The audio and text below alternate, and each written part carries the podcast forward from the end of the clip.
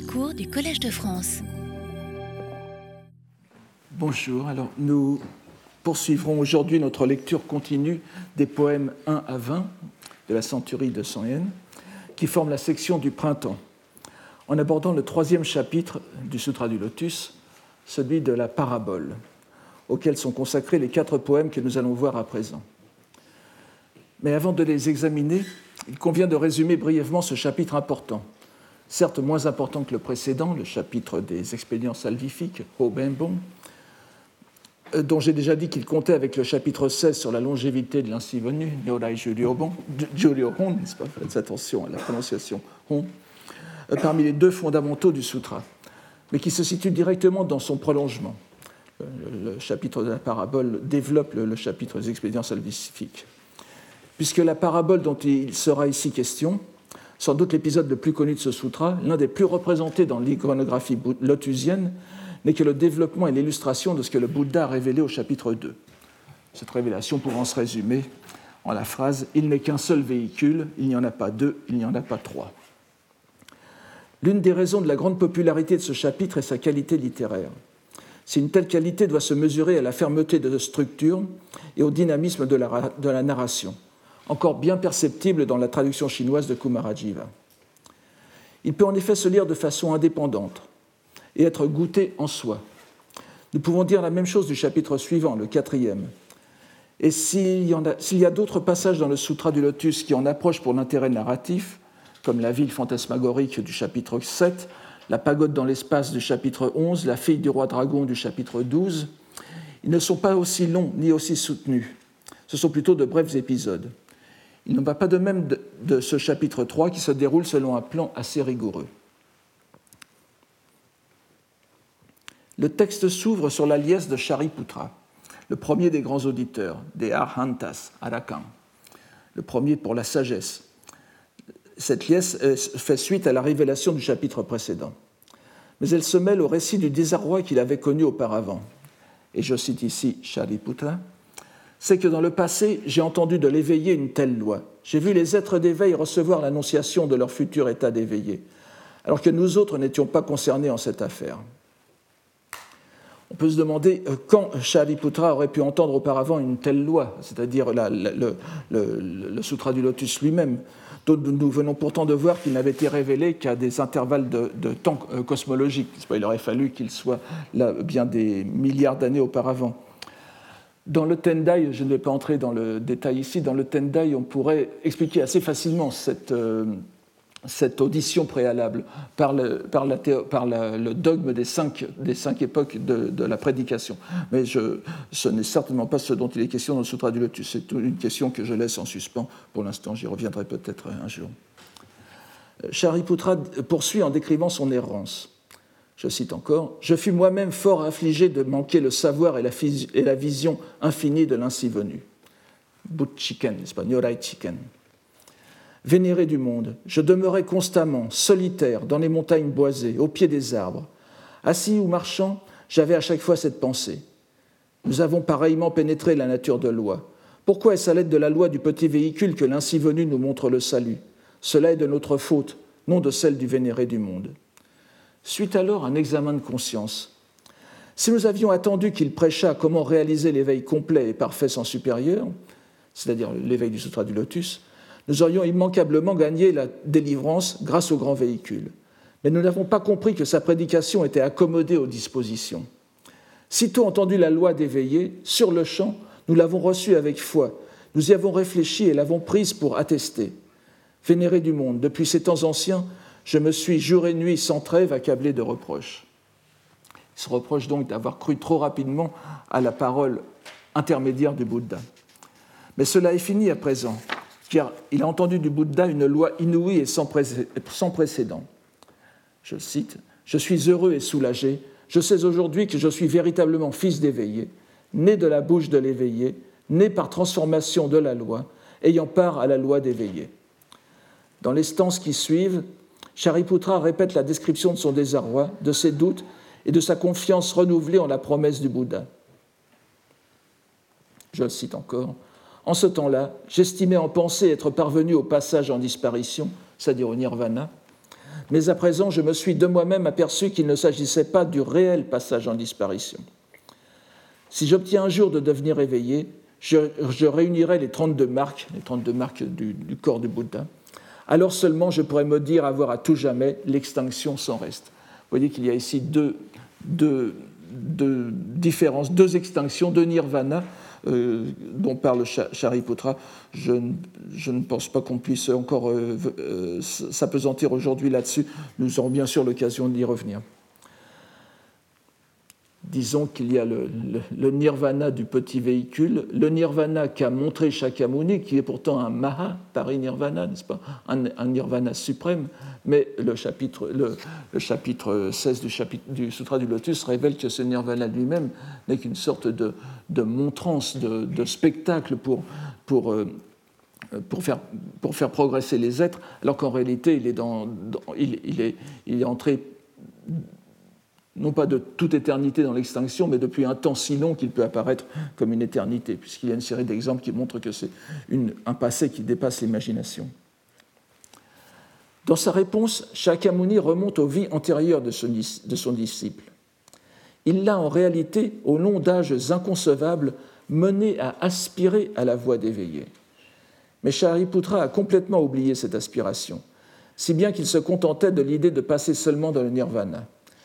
C'est pour le ramener à son vœu originel que le Bouddha prêche le Sutra du Lotus. Alors vous voyez qu'ici vous avez un embryon de la réponse à la question que je posais tout à l'heure. Simplement, il n'est pas dit que Shariputra avait entendu la voix de l'éveillé, le Sutra du Lotus. Il avait simplement entendu le, fait, euh, la supériorité du véhicule de Bodhisattva. Et lorsque le Bouddha se réfère à son vœu originel, cela, cela, cela euh, revient à assimiler à Shariputra autrefois à un bodhisattva. De plus, il lui confère l'annonciation en bonne et due forme. Dans un nombre incalculable d'éons, Shariputra deviendra Bouddha sous le nom d'éclat fleuri, qui prêchera à son tour la loi des trois véhicules avant de révéler la loi parfaite de l'éveil complet et parfait sans supérieur. Donc il va repasser par le même parcours que le Bouddha. L'assemblée marque alors son allégresse à ce message en esquissant un parallèle entre les deux mises en branle de la roue de la, roue de la loi. Euh, c'est important, on va retrouver ces, allusions dans les poèmes. La première mise en, mise en, branle, celle de Bénarès, avec la roue de la loi des quatre vérités, et l'actuelle, qui est la roue de la, plus, de la plus sublime et insurpassable loi, celle du lotus. Évidemment, il faut associer cette, euh, ce Bénarès au, au parc aux cerfs, n'est-ce pas, le parc des daims, qu'on traduit parfois par le jardin des gazelles, alors qu'il semble qu'il n'y ait pas de gazelles en Inde. Mais tout cela, c'est la même chose. Bénarès, Parc aux cerfs, roue de la loi des quatre vérités, ou première mise en branle de la roue de, la, loi, c'est, pour dire vite, le petit véhicule.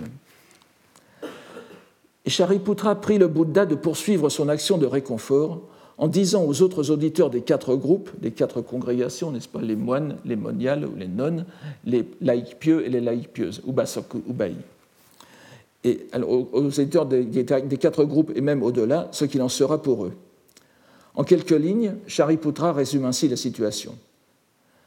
Ma loi est capable, leur disait le Bouddha, de vous détacher de la naissance, de la vieillesse, de la maladie et de la mort, ainsi que de vous faire parachever l'extinction. Ces êtres, estimant tous et chacun s'être détachés des vues sur le moi comme des vues sur l'existant et l'inexistant, crurent avoir gagné l'extinction. Et maintenant, qu'ils entendent en présence du vénéré du monde ce qu'ils n'avaient encore jamais entendu, ils tombent tous dans les égarements du doute. Le Bouddha doit donc les mener au-delà du doute. Ils se sentent mis à l'écart.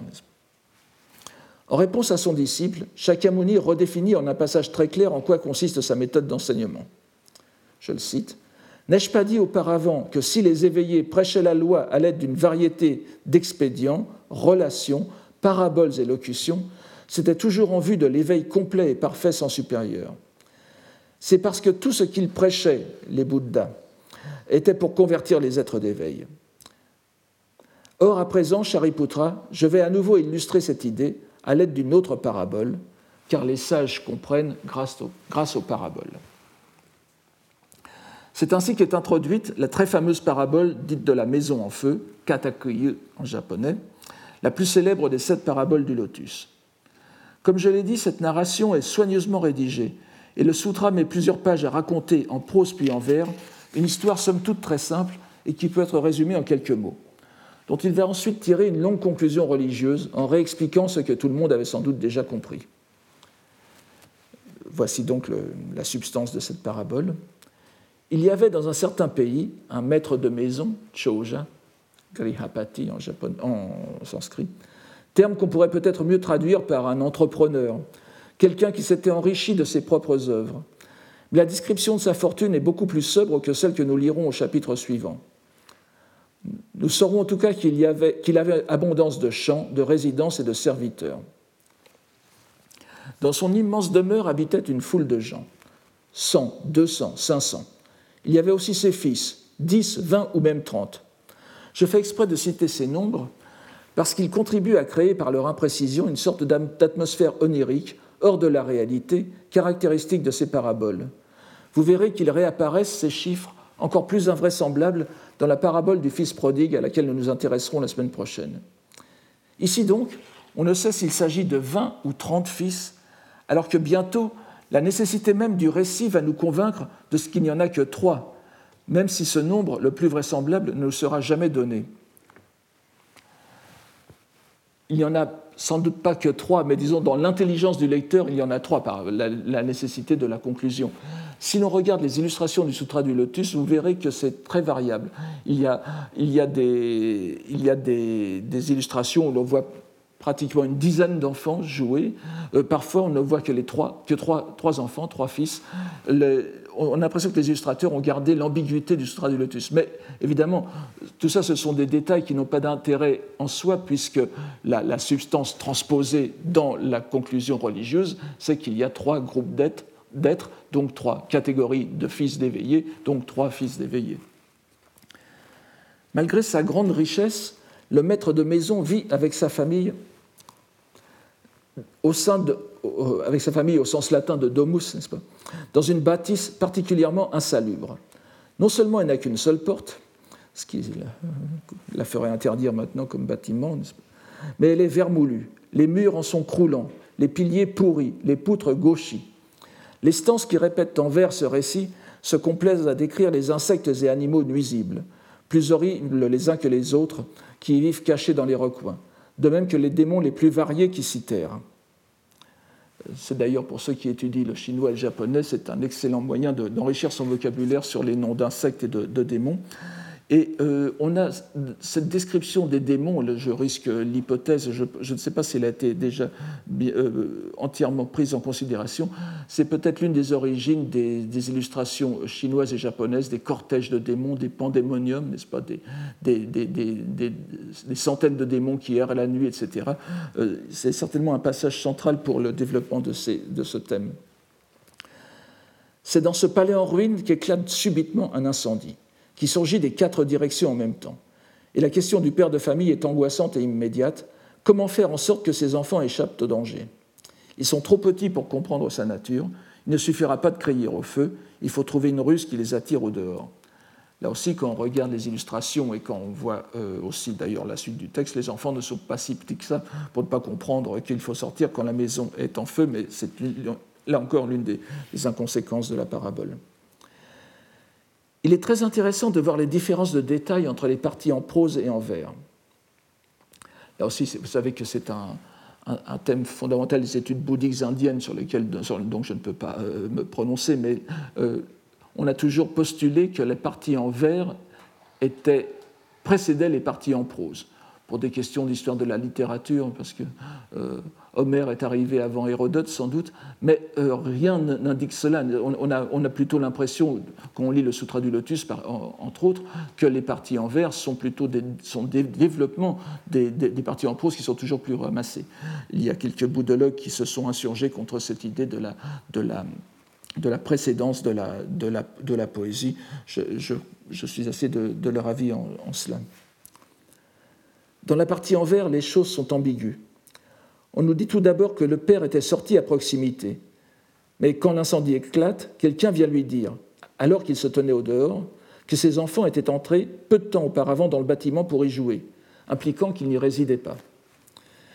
Si l'on suit la partie en vers, nettement plus, élaborée, pardon, dans la partie en prose, n'est-ce pas?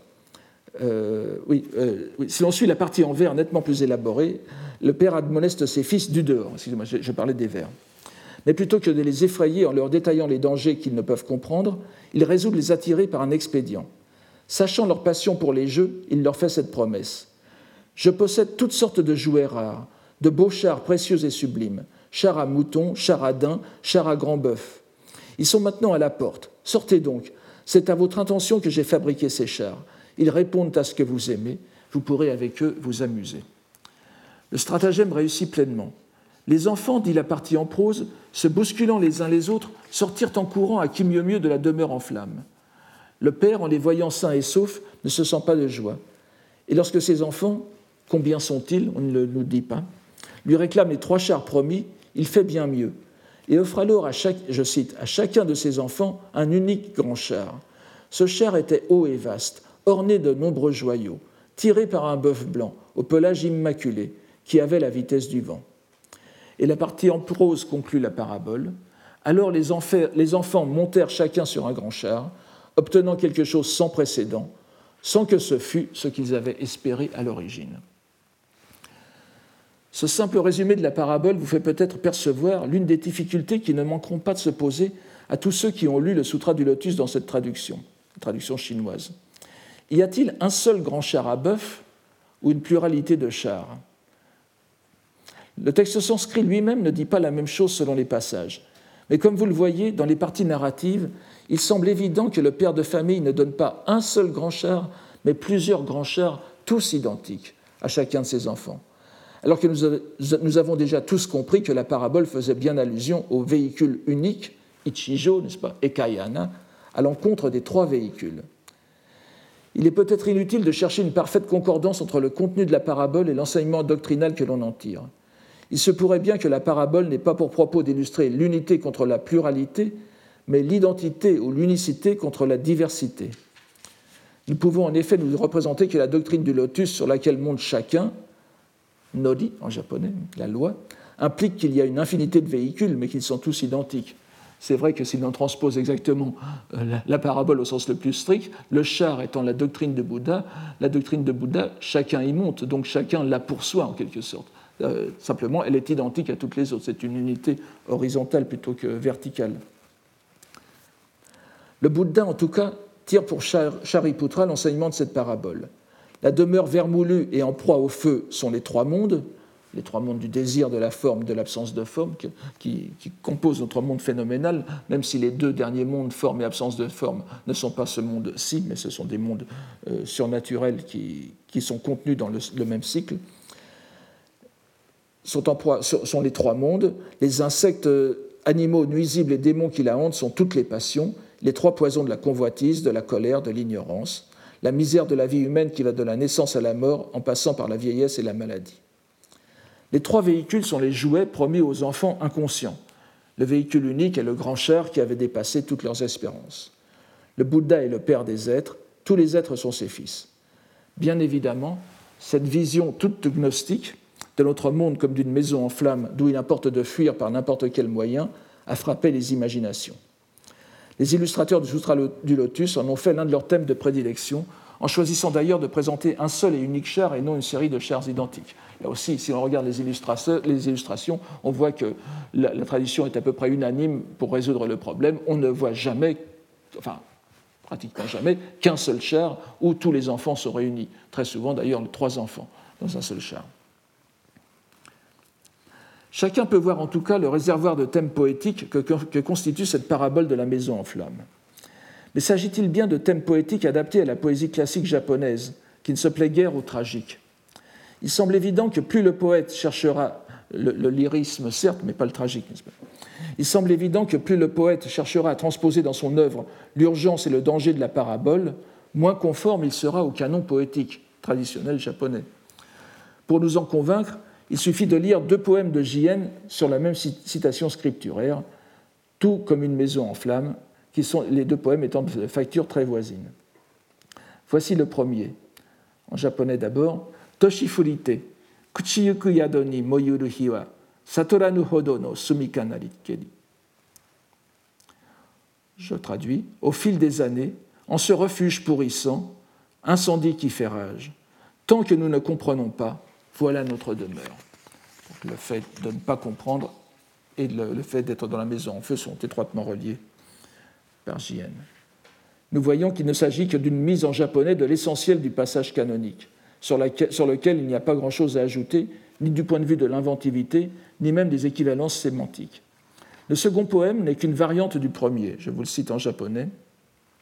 Madoi yuku ukiyo no nakani moyuru furusato tonomi omoikeru kana. Égarés que nous sommes en ce sinistre monde, ukiyo, où l'incendie fait rage, dire que comme patrie unique nous y pensons.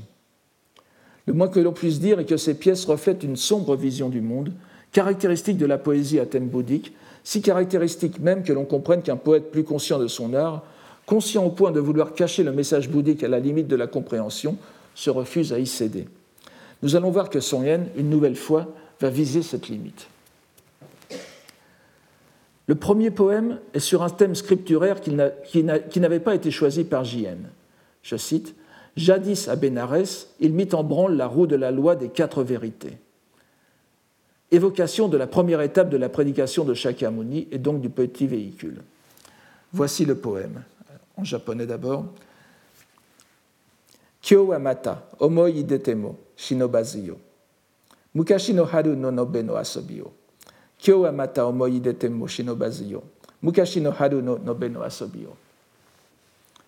Que je traduis à peu près. Aujourd'hui encore, le souvenir même je n'en puis supporter des ébats dans la lande, Nobe no Asobi, au printemps d'autrefois. Aujourd'hui encore, le souvenir même, je n'en puis supporter, des ébats dans la lande, au printemps d'autrefois. Vous voyez tout de suite, à présent, depuis les, derniers cours, la double articulation du poème, marquée tout d'abord par aujourd'hui, puis par autrefois. Premier, la première partie du poème commence par Kyo Amata, la seconde partie donc aujourd'hui encore, la seconde partie, Mukashi no Haru, le, printemps d'autrefois. La traduction revoyant ce mot à la dernière place, le mot d'autrefois, on ne perçoit plus qu'il ouvre en réalité la seconde partie du poème, lequel est donc structuré temporellement selon le contraste habituel dans la poésie lotusienne. Cela est donc un indice évident que nous donne Son Yen. Aussi loin qu'il aille dans le détour poétique, son message profond s'inscrit fermement dans un modèle bouddhique. Mais il est certain que le vers Les ébats dans la lande, Nobe no Asobi, semble imperméable à toute tentative d'interprétation doctrinale. Or, c'est précisément ici que s'effectue le transfert de dimension. Les mots no ou nobe ou nohara, qui sont à peu près synonymes, variantes du premier no, signifiant tous la plaine ou la lande, font le plus souvent référence dans, la poésie, dans les poèmes à thème bouddhique au parc aux cerfs de Bénarès qui est évoqué dans l'exergue scripturaire. Donc la lande, c'est Bénarès en réalité. Il suffit pour s'en convaincre de citer un poème de la centurie de J.N., où l'équivalence est manifeste. Il s'agit d'une élaboration sur la citation scripturaire, occultant à l'intérieur leur pratique d'être d'éveil, dont le vers qui suit immédiatement est Il se présente à l'extérieur en auditeur le Bouddha décrit les, ruses des bodhisattvas parmi les êtres qui ne sont pas prédisposés, enfin prédisposés par leur, par leur euh, vie antérieure, il n'y a pas de prédisposition éternelle au Sutra du Lotus, ils vont ruser en se transformant en auditeurs, en shomon, donc en shravaka, c'est-à-dire les équivalents de Shariputra, alors que en eux-mêmes, à l'intérieur, ils, ce sont des bodhisattvas. Ils continuent de pratiquer pour eux comme bodhisattvas, mais pour les êtres, ils leur euh, transfèrent ils, leur, transmettent le petit véhicule. Et voici le poème de, de Jien. D'abord en japonais. Yamanoha no tsuki nizo norishi, shibashi koso ni kaguru okuruma. Kakuru oguruma. Alors, ils ont pour véhicule la lune à la crête des monts. Yamanoha no tsuki nizo norishi. Certes, mais pour l'instant, c'est un petit char qui court dans la plaine attelée au daim. Et vous voyez qu'on ne peut être plus clair. La plaine est le lieu où court le char ou le daim du petit véhicule. Elle s'oppose à la montagne, qui est le lieu de la prédication du Sutra du Lotus. L'opposition plaine-montagne est la transposition géographique de l'opposition temporelle autrefois maintenant. En reprenant simplement le terme de plaine, Yen nous invite à le comprendre comme la mise en branle de la roue de la loi des quatre vérités à Bénarès. Que le parcours soit aussi compris dans ce mot, nous le savons parce que dans le Sutra des sens innombrables, le sutra qui précède le sutra du lotus, n'est-ce pas, qui est une réflexion chinoise d'un sutra qui n'existait qu'en titre, mais évidemment ce sutra, en tant que sutra du prologue, est complètement imprégné de la, de la pensée du sutra du lotus, et parfois il souligne ce qu'il y avait dans le sutra du lotus. Or, dans le sutra des sens innombrables, nous avons la phrase Je me dirigeais vers Bénarès lorsque dans le parc Auxerre je mis en branle la roue de la loi des quatre vérités. Vous voyez qu'il ajoute à la lettre du Sutra du Lotus le, terme du, du parcours, du lokuon, n'est-ce pas? Qui, Donc ça reprend la même phrase. Mais que vient faire, dira-t-on, ce mot un peu inattendu, débat dans la lande, les ébats, le verbe, du verbe s'ébattre, asobi.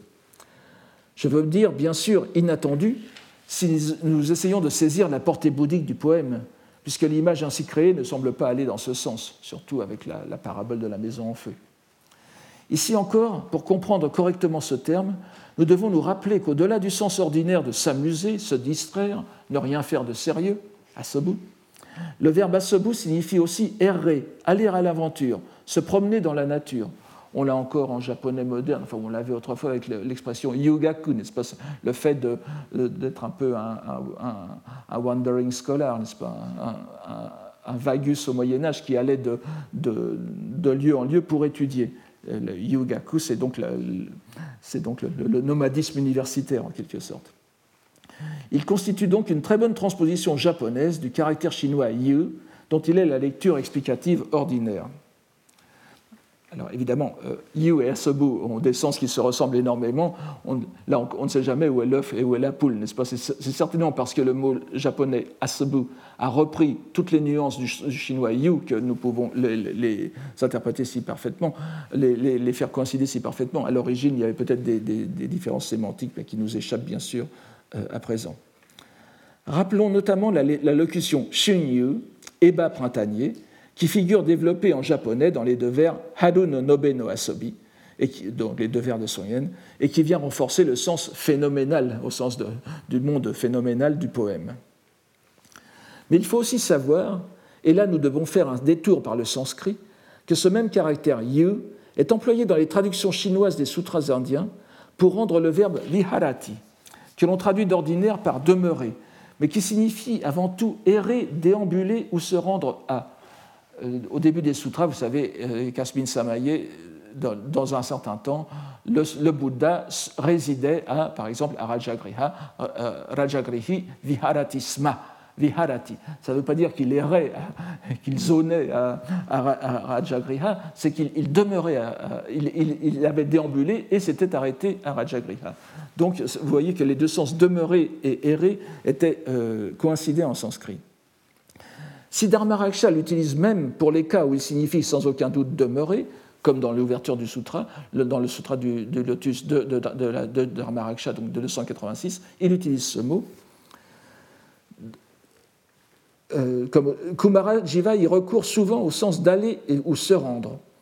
Dès lors, dès lors que nous donnons, ou plutôt redonnons au, mot asobi le sens de déplacement vers, et que nous gardons à l'esprit que l'Ande n'est qu'une métaphore du petit véhicule et donc de la doctrine du parc cerf, représentée par le dogme des quatre vérités, il est évident que ces deux vers ne font que reprendre la citation scripturaire et rappellent même plus directement la phrase du Sutra des sens innombrables que je mentionnais tout à l'heure je me dirigeais vers Bénarès lorsque dans le parc Auxerre, je mis en branle la route de la loi des quatre vérités. Donc ce Haru no Nobe no Asobi correspond en réalité au, mot chinois je me dirigeais vers le parc Auxerre. Une fois que nous avons compris cela, nous voyons aussitôt cette vignette poétique prendre un tout autre aspect, se restructurer selon l'articulation temporelle propre au poème lotusien, Aujourd'hui, le temps du lotus, autrefois, le temps des enseignements propédotiques des trois véhicules. Et nous n'avons aucun mal à retrouver derrière le mot pour aujourd'hui le jeu de fort ancien au temps de Son Yen avec sutra, le sutra du lotus. Kyo, Kyo, je, vous en ai déjà parlé au séminaire, n'est-ce pas? Bien qu'ils s'écrivent avec deux orthographes différentes en japonais classique, Kyo au sens de aujourd'hui, ça s'écrit Kefu et ça se prononce Kyo, et au sens de sutra, ça, s'écrit Kiau et ça se prononce aussi Kyo. En réalité, on dira que ce sont, des prononciations modernes, pas du tout. Vous savez que l'orthographe japonaise a été reconstituée, remise en, euh, selon des, catégories savantes relativement tardivement, au, XVIIe siècle, avec euh, Keichu. Donc, euh, et, l'on a des preuves qu'ils étaient, homophones dès, le Moyen Âge. Donc la, différence orthographique ne, ne, ne, tient pas ici. Si bien donc que ce poème, qui à première vue semblait chanter la nostalgie des temps anciens, où l'auteur partageait avec une âme amie les délices d'une excursion printanière, jours heureux dont le souvenir vient à présent le hanter au point qu'il lui est insupportable, proclame en réalité qu'à la lumière actuelle du Sutra du Lotus qui la présente à l'esprit, il n'a plus la patience de supporter l'enseignement du petit véhicule tel qu'il avait été exposé au parc aux de Bénarès. Un message donc on ne peut plus conforme à la tradition des poèmes lotusiens. Sa seule originalité étant son opacité première, opacité qui se dissout vite si l'on procède à la transposition de vocabulaire. Et l'on voit encore une fois que cette transposition de vocabulaire n'est nullement aléatoire ni arbitraire, elle suit un code qui s'est élaboré bien avant Son Yen, celui-ci ne faisant que l'appliquer de façon plus systématique que son prédécesseur. Le second poème sur ce chapitre de la parabole va en reprendre le thème central, tragique, de l'incendie universel auquel nous devons échapper. La citation scripturaire il faut, donc que vous sortiez vite de cette demeure en flammes, qui se continue dans le sutra par Et je vous donnerai alors tout ce que vous pourrez désirer, reprend l'admonestation pressante du Père à ses fils. Il s'agit donc d'un passage particulièrement angoissant, à la fois dans la narration elle-même et plus encore dans l'enseignement qui s'en tire. Les deux poèmes de J.N. vus plus haut sur la maison en feu rendent bien cette atmosphère. Que va, en faire Son Yen? Nous pouvons sans doute nous attendre à être étonnés. Voici en effet son poème, que je cite en, japonais d'abord. Idete koso, wakana motsumame, moesomuru tobihi no, no, no nobe no haru no satobito. Idete koso, wakana motsumame, moesomuru tobuhi no nobe no haru no hitobito. No satobito. Que je traduis ainsi. Il faudra bien sortir, cueillir les jeunes pousses, lorsque s'embrasent les feux de garde de la lande pour les villageois au printemps. Nous devons certainement y admirer l'extraordinaire transposition géorgique qui opère le moine poète de la vision d'horreur de la parabole, par lui transformer en une paisible sette de cueillettes printanières. Pourtant, le verbe placé au centre même du poème, au troisième vers donc, lorsque s'embrase moe somuru, moe somu, moe moedas en moderne, montre on ne peut plus clairement le lien avec la parabole.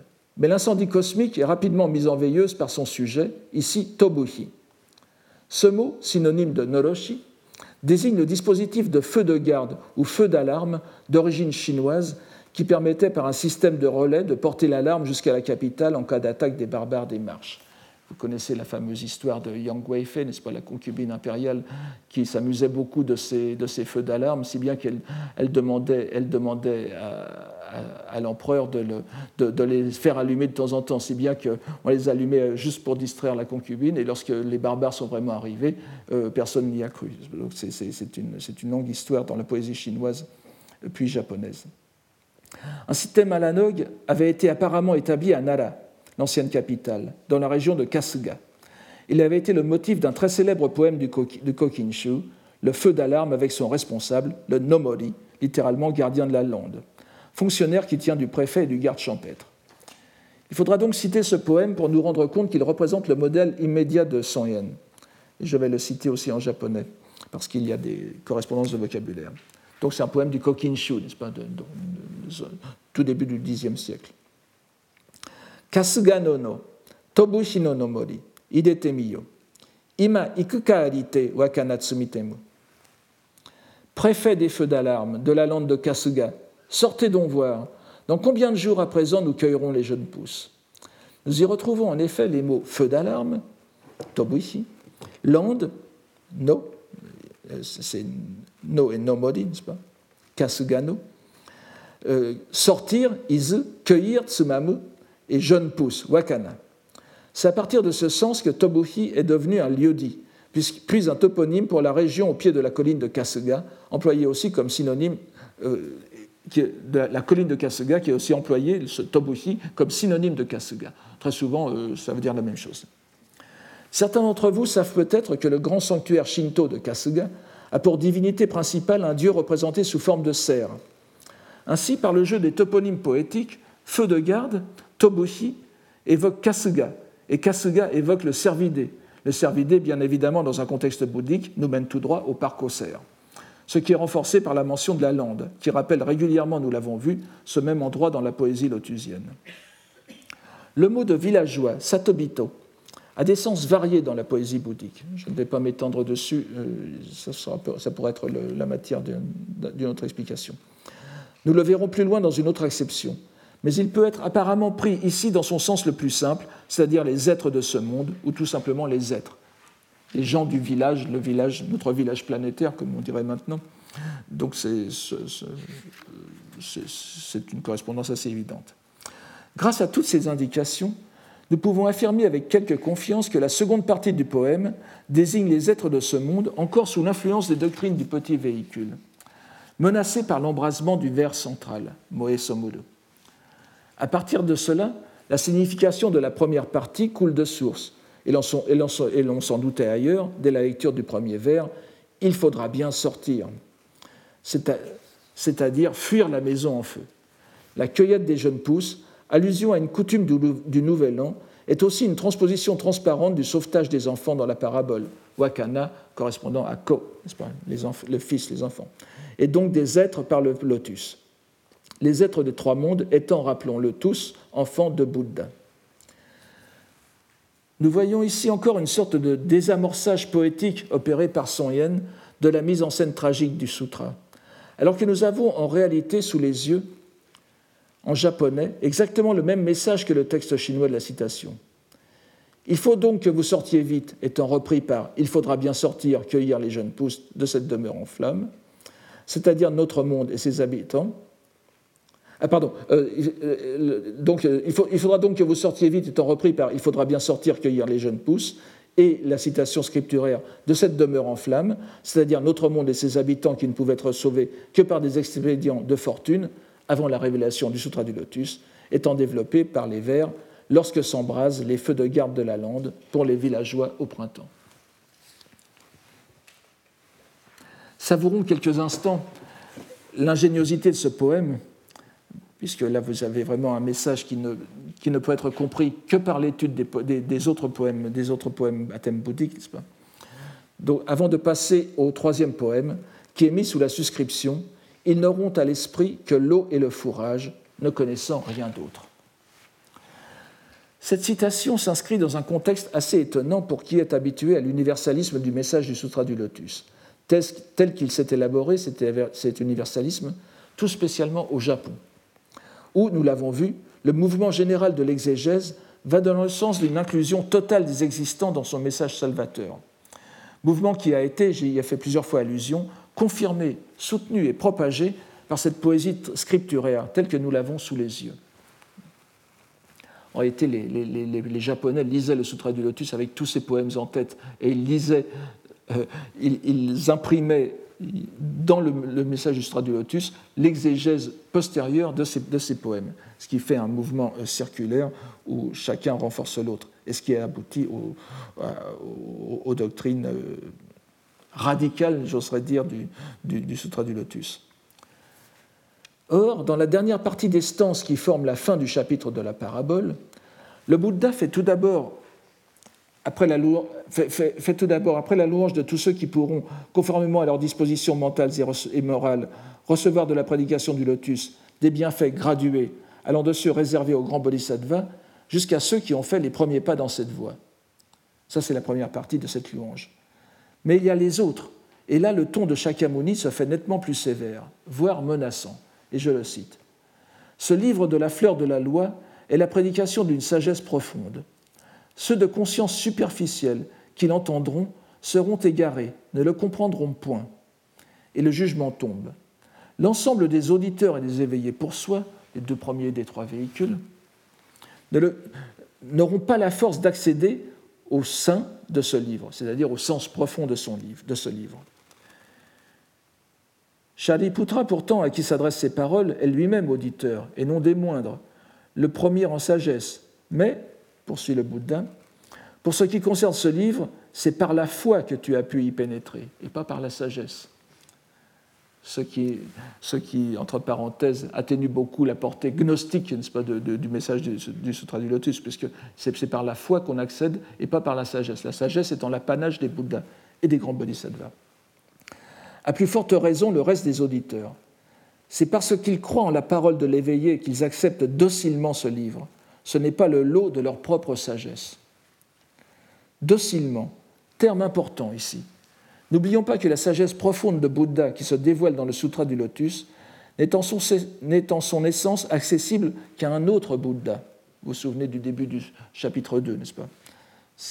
Seul un Bouddha peut en parler avec un autre Bouddha. Tous les autres ne peuvent l'accueillir qu'avec docilité et allégresse, et sans remettre à son pouvoir salvifique intrinsèque qui les, mènera, ensuite à la compréhension. On conçoit bien dans ces conditions que l'indocilité est la pire disposition d'esprit que puisse avoir celui qui entend prêcher la doctrine du lotus.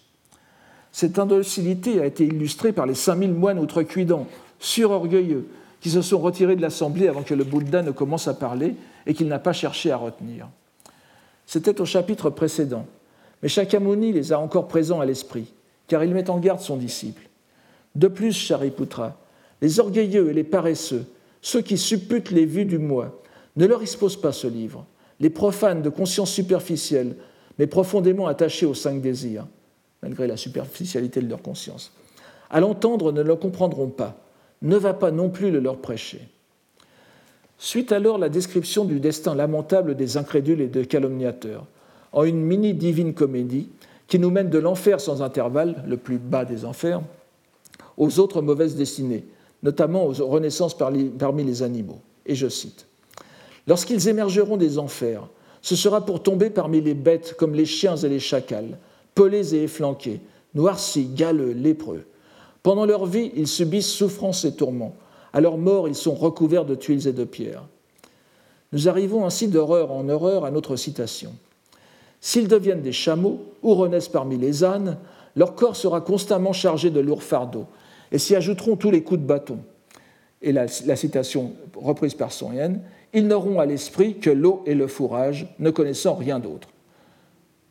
Donc, hors citation, pour avoir calomnié ce livre, ils payeront ainsi leurs péchés et je traduis semi zai par péché, puisque c'est exactement le même sens, c'est une faute morale contre la religion qui, attire à l'intéressé une mauvaise rétribution dans les enfers.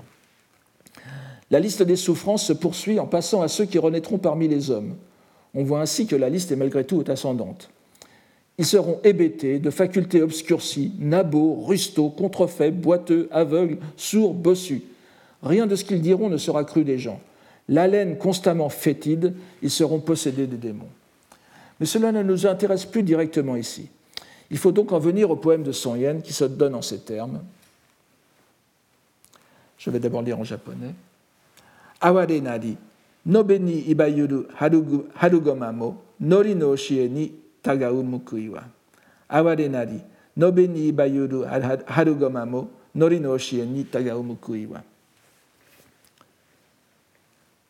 La traduction serait Sont-ils à plaindre les poulains du printemps qui dans la, laine, qui dans la lande hennissent? Rétribution d'avoir désobéi aux préceptes de la monte. De la citation a été retranché les mots chameau et âne, ce qui permet au poète de remplacer ces animaux, peu familiers dans le paysage japonais, vous en conviendrez, par de jeunes poulains, harugoma, signifiant soit les poulains nés au printemps, soit les poulains s'ébattant au printemps les deux thèmes étant richement représentés dans la poésie japonaise. Le poème se construit, vous l'aurez compris, sur un jeu de mots. Le premier mot de la seconde partie, nori, qui est à la fois le déverbal de noru, monter, donc transformant le verbe en nom, monter à cheval ou sur un véhicule, ce qui convient fort bien à un équidé, mais aussi, bien sûr, l'équivalent japonais du sino-japonais, ho pour le sanskrit dharma, nori, donc de noru monter, ou bien nori d'un autre verbe que vous avez encore dans, la forme, dans les formes noberu, signifiant parler d'un supérieur à un inférieur, la loi, l'ordre, puis le précepte et la loi du Bouddha. Dans ce second sens, il s'agit évidemment d'un mot inévitable dans des poèmes à thème bouddhique. Et Yen l'utilisera assez souvent dans sa centurie.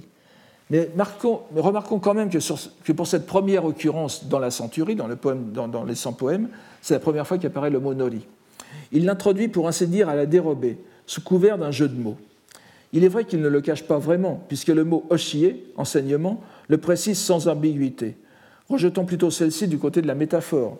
Nori no oshie, signifiant manifestement l'enseignement de la loi, et tout japonais lisant Nori no oshie, même dans un poème le comprendra ainsi, à propos de poulain doit donc signifier le dressage à la monte.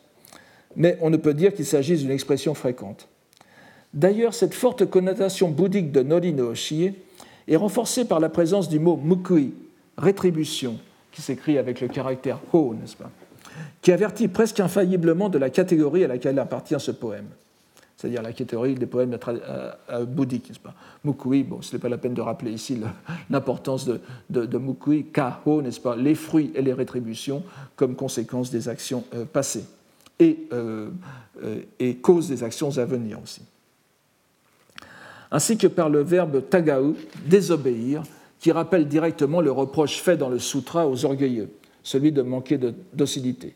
Ça peut être employé aussi pour un animal au sens d'être rétif, mais très largement non seulement dans les poésies, mais dans, les poésies bouddhiques, mais aussi dans les, sermons moraux, tagaou, euh, contre enfreindre la loi se, trouve très fréquemment. Nous avons donc ici une pièce assez singulière chez Yen, où nous le voyons pour ainsi dire baisser la garde ou relâcher son attention en donnant dans son poème des signes trop clairs de son vrai sens bouddhique. Nous observerons cependant que ces signes manifestes sont tous concentrés dans la seconde partie du poème, en avalanche même, puisque les quatre mots pleins, j'emploie souvent cette distinction très pratique dans la grammaire chinoise et japonaise entre mots vides et mots pleins, les mots pleins étant les verbes et les substantifs, et les mots vides étant toutes les particules grammaticales. Par exemple, no, no peut être un mot vide au sens d'indication du, complément de nom, du genitif, et c'est un mot plein lorsqu'il veut dire la, la plaine, la lande. Les quatre mots pleins, donc que ce soit monte ou loi, nori, enseignement, oshie, désobéir, tagau, rétribution, mukui, se suivent sans rupture de sens. D'affilée, donc vous avez quatre mots qui sont entièrement bouddhiques. En revanche, la première partie est plus mondaine, phénoménale, poétique. En remplaçant les chameaux et les ânes par une monture plus noble et plus fréquente dans la poésie japonaise, Son reste fidèle à sa manière. Et je ne m'explique pas cette chute dans l'explicite de la seconde partie si ce n'est un manque soudain d'inspiration, ce qui arrive à tout le monde. Est-ce qu'il y a une autre cause derrière cela? Je, ne sais pas. Comme je vous l'ai déjà dit peut-être dans le séminaire, très souvent les poètes faisaient euh, presque par euh, mécaniquement trois versions d'un même poème. Et ils choisissaient la version euh, qui leur semblait la plus, la plus adaptée, la, meilleure, selon les, principes normaux, les, les critères normaux de la, de la poésie japonaise. Est-ce que les autres étaient pires ou bien euh, Son a trouvé quelque chose, un charme particulier dans ce poème? Je, ne sais pas. Je, ne peux simplement que montrer cette, euh, cette rupture de, de, style avec les autres. Nous en verrons d'autres exemples. Il y a aussi peut-être la, la, nécessité pour lui d'expliquer le premier vers, Aware Nari, qu'il saute à plaindre. Hélas, que c'est navrant. J'ai fait remarquer dans un cours précédent qu'à la différence de Jien, qui utilise une quinzaine de fois le mot ureshi, quelle joie, dans sa centurie, Yen n'y a recours qu'une seule fois. C'est le contraire avec Aware, qui ne se trouve nulle part dans la centurie de Jien, ce qui est assez remarquable, mais sept fois dans celle de Yen.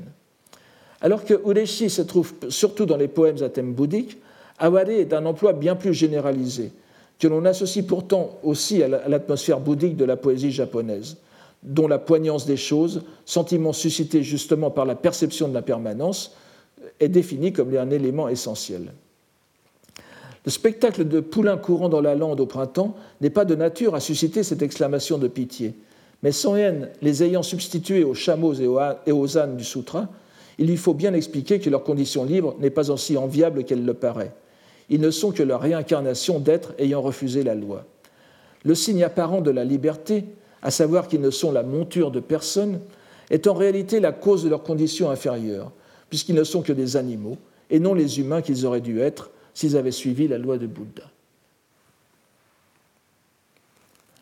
Vous aurez aussi remarqué encore une fois la présence de la plaine ou de la lande dans le paysage, qui hennissent dans la plaine.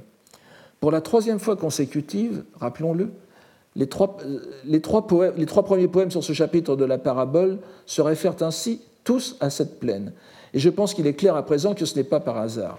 La plaine étant métaphore du parc aux cerfs et de la doctrine du petit véhicule, à l'opposé de la montagne, que nous allons voir surgir dans le dernier poème. Donc si, vous avez compris que si je risquais une explication au maintien de ce, poème dans la centurie du lotus, c'est par, le contraste qu'il y a entre les deux parties, la partie explicite de la seconde, mais haine a senti le besoin d'expliciter le, côté joyeux de la première partie qui commence par Aware Nari, donc qui est une indication que ce n'est pas un côté joyeux, mais les, poulains s'ébattant dans la plaine est, une atmosphère de printemps, une atmosphère joyeuse. Et donc euh, explique qu'en réalité il ne faut pas s'en réjouir. La quatrième pièce est faite sur la citation scripturaire. En paraboles et en locutions, il prêche la loi sans rencontrer d'obstacles. Phrase qui se trouve à la fin du chapitre dans la phase remontante des recommandations du Bouddha à. Après avoir fait la liste de ceux à qui il pouvait se dispenser de prêcher la loi, il énumère ceux auprès de qui l'audition de la loi sublime du lotus pourra apporter des fruits.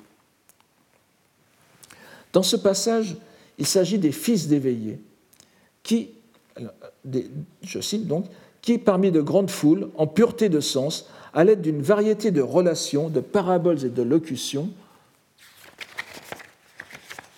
prêche la loi sans rencontrer d'obstacles. Donc ça, c'est la, citation, c'est de paraboles et de locutions, prêche la loi sans rencontrer d'obstacles, en enlevant ce qui précède et ce qui suit. À de tels hommes, tu pourras la prêcher. Je vous rappelle que le mot qui est, traduit par relation, que je traduis par relation en essayant de garder en, français le jeu de mots qui est en sino-japonais, c'est le mot innen innen, c'est-à-dire inyen, les, causes propres et les causes secondes, les causes premières et les causes secondes. C'est-à-dire les. Donc vous voyez que euh, le mot de relation, les, relations causales, nest pas, vous avez aussi dans, le, dans les juni innen, les, la, loi la loi de la production en consécution, ça, indique les relations causales.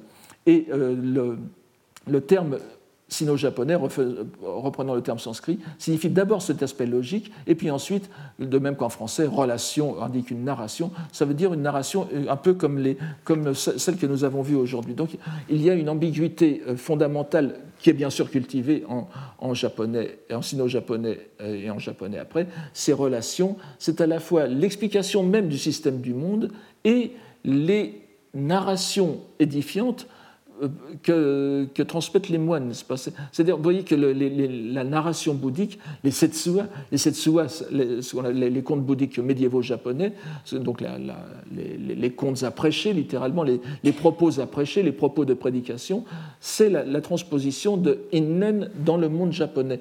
Et ils sont reliés. C'est exactement ce que fait le Bouddha. Ce ne sont pas des genres mineurs, c'est la façon même d'enseigner le Bouddha. Alors voici le, voici le poème très singulier de, enfin, de, de Son Yen. Je le dirai d'abord en, en, en, japonais. Saritote wa kumoto yai wa yamazakura mata tazune minu hito ni kataraba. Kumoto yai wa yamazakura mada tazune minu hito ni kataraba. Alors, il commence par un. Ce n'est pas une, un commencement bizarre dans la poésie japonaise, ça se trouve euh, parfois. Salitotewa, n'est-ce pas? Et alors faudra-t-il? Et alors faudra-t-il les appeler nuages, les cerisiers de montagne, quand on les narre à, qui ne les a point encore vus? Et alors faudra-t-il les appeler nuages, les cerisiers de montagne, quand on les narre à qui ne les a point, ne les a point encore vus, quand on les narre ou on les raconte, n'est-ce pas? Nous avons déjà vu que la confusion entre les fleurs de cerisier et la neige était un lieu poétique commun. liée à l'apparition du printemps sur les collines de Yoshino. Vous vous souvenez donc de, ces poèmes que je vous avais cités euh, à propos de Yoshino, des cerisiers de Yoshino, des collines de Yoshino. Donc on les, plusieurs poèmes japonais antérieurs parlent de, ces, nuages de cerisiers, de, ce feuillage de cerisier qui s'apparente, qui est comme de la neige qui couvre les montagnes. Mais on, parle tout aussi bien des nuages que de la neige, comme exemple d'une telle confusion. Et je vous ai rappelé au dernier cours un poème de Jien qui portait précisément sur la, confusion des fleurs de cerisier de, Yoshino et des nuages. Vous vous souvenez peut-être que pour Jien, la conclusion était que le monde, ne reflétant qu'une unique pensée, une telle confusion n'a en sa réalité pas lieu d'être. Yosome Mohonaji, n'est-ce pas? Le, kokoro Mohonaji, n'est-ce pas? C'est-à-dire qu'il n'y a qu'une seule pensée, alors que le, yosomi, le, regard, la confusion est, dans, la, variété des êtres, mais en réalité, tous ces êtres sont reliés par une seule pensée. Son Yen connaissait forcément le poème, puisqu'il est l'éditeur du Shugyokusho, donc les œuvres complètes de Jien. Je ne saurais aller jusqu'à affirmer qu'il y fait ici allusion, mais on peut dire qu'il en prend le contre-pied pour faire en très peu de mots un condensé d'art poétique bouddhique. Le premier vers, et alors faudra-t-il, embraye, si l'on veut bien passer l'expression, sur le texte du sutra, faisant l'éloge des fils de Bouddha qui ont recours à toutes sortes d'artifices rhétoriques pour présenter la loi aux foules. Le terme que nous retiendrons ici est bien sûr comparaison dans le sutra. Hiyu. Je reviendrai dans un sens là-dessus. Hiyu, qui signifie aussi bien similitude que métaphore. C'est celui que retient aussi Son Yen pour expliquer ce qu'il fait ici, ce qu'il fait en tant que poème bouddhique. Évidemment, Hiyu se lit en japonais tatoe et transcrit un, sanskrit aopamia, qui veut dire métaphore, euh, comparaison ou similitude. Et évidemment, je vous rappelle que ce que j'appelle le titre, le, titre de ce chapitre, Hiyuhon, le, le chapitre de la parabole, c'est le même mot. Parabole, similitude, comparaison. Donc, le, lien est évident. Comment mieux faire si l'on veut donner une idée à qui ne les a encore jamais contemplés de la splendeur des cerisiers en fleurs sur les collines de Yoshino que de les comparer à de blanches nuées qui en recouvrent les pentes? De la même façon, pour qui n'a pas accès à l'intelligence directe du Sutra du Lotus, ou bien est-il loisible de penser qu'il ne s'y intéresse que superficiellement, le meilleur moyen de l'y attirer sera d'avoir recours au faste de la poésie japonaise, ici symbolisé par l'artifice poétique nuée cerisier. En choisissant de clore sa série de quatre poèmes sur le chapitre de la parabole, par cette mise en abîme de la métaphore, qui est vraiment, euh, qui me semble tout à fait euh, subtile, Son Yen justifie son art et sa pratique, tout en mettant le poète au niveau des fils de Bouddha au cœur pur qui prêchent la loi aux foules. Ce salitotewa, n'est-ce pas? Et alors faudra-t-il vraiment euh, prolonge le sutra du lotus. On parle en parabole, on parle en parabole, le poète utilise des comparaisons, dans les deux cas c'est hiyu, n'est-ce pas? Donc en utilisant des comparaisons poétiques comme les fleurs et les nuages à Yoshino, le poète utilise des paraboles et fait comme le Bouddha et les fils de Bouddha. Nous sommes ainsi clairement renseignés sur l'idée qu'il se faisait de la poésie bouddhique, et nous pouvons d'autant mieux apprécier qu'il nous l'exprime une fois encore en dérobant cette clarté dans les, dans les atours les plus classiques du waka. Je vous remercie de votre attention. Retrouvez tous les contenus du Collège de France sur www.colège-2-france.fr.